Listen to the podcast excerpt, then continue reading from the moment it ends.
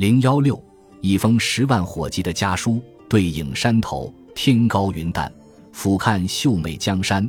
宋江不禁感叹：梁山不远了。此时此刻，清风山的三大寨主、青州府的三个干部，对影山的两个造型演员群情激昂，正向往着到达目的地后，开始自己广阔梁山、大有作为的美好生活。宋江和他们的想法不一样。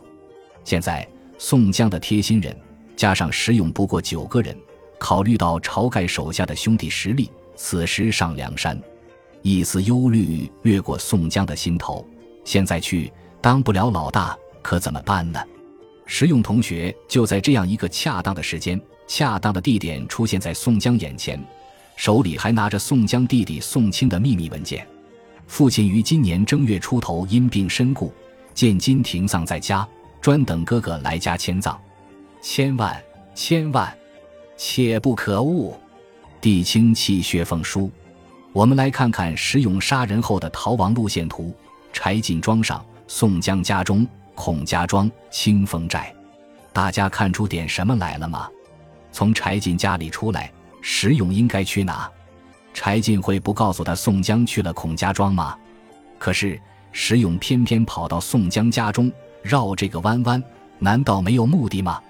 石勇没白去，从宋江家出来，他就拿到了宋清写给哥哥的秘密文件。这时候再去找宋江，效果就不一样了。其一，石勇有和宋江一样的避难柴进庄上的苦难经历；其二，石勇到宋江家中找到了后门。试想。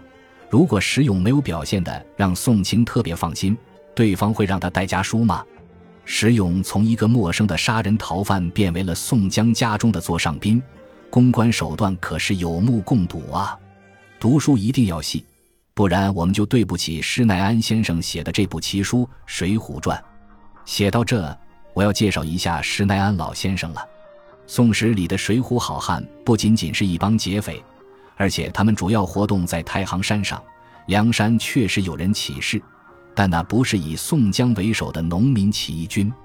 施耐庵先生写下的《水浒传》其实是隐性写作，里面玄机重重，是高人中的高人。马克思曾认为，杰出的小说家，他们在自己的卓越的描写、生动的书籍中向世界揭示的政治和社会真理，比一切职业政客。政治家和道德家加在一起所揭示的还要多。施耐庵就是这样的杰出小说家，本名彦端，字耐庵，号子安，曾为元末枭雄张士诚的幕僚。张士诚就是卖私盐出身，后来风云际会，成为元朝覆没的重要力量，后兵败自杀。施耐庵作为他的幕僚。自然很熟悉张士诚这样的草莽在乱世中争权夺利的艺术境界，《水浒》中刻画的宋江等人，无不暗示了农民革命家的政治手段和权谋。打住！有了石勇的这封家书，宋江同学忽然想到两个造型演员的精彩表演。别以为他不会照猫画虎，请看宋江独霸叫声苦，不知高低，自把胸脯垂将起来，自骂道。不孝逆子，坐下非为。老父身亡，不能尽人子之道，畜生何意？自把头去壁上磕撞，大哭起来。燕顺、石勇抱住宋江，哭得昏迷，半晌方苏醒。到了这个境地，谁还好意思拦住宋江回家吊孝呢？不行，因为有个哥们很着急，不是因为宋江他老爹先逝了，而是宋江一走，大伙儿没法上梁山了。心机叵测的燕顺果然站了出来，并充分表现了一个流氓大亨身陷困境的沉着与冷静。大哥，你爹死都死了，赶紧带我们上梁山吧！见宋江执意要走，燕顺同学又充分挖掘了两份情感资源。大哥，你走也要见见秦明和花荣这两个兄弟，他们两个来了，宋江就更不好走了。这点猫腻都看不明白，还当什么老大呀？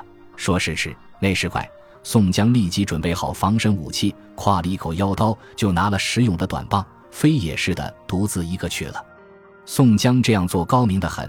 第一，以他对晁盖的了解，必然接纳自己的这帮兄弟，自己没去，晁盖照样好酒好肉招待，面子岂不是更大？